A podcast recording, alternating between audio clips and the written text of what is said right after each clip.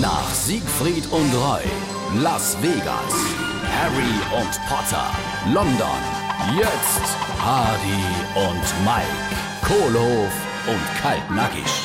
Du, wer war denn das gestern? Äh, Wie, äh, wer war was? Ja, Äh, gestern.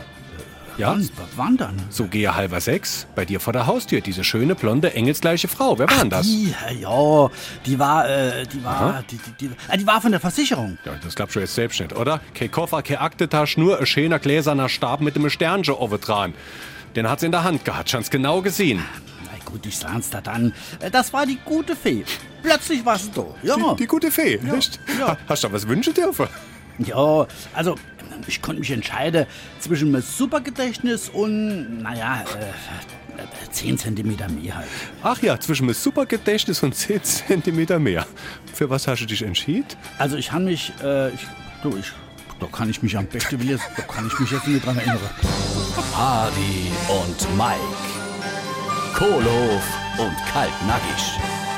Gibt's auch als SR3 Podcast.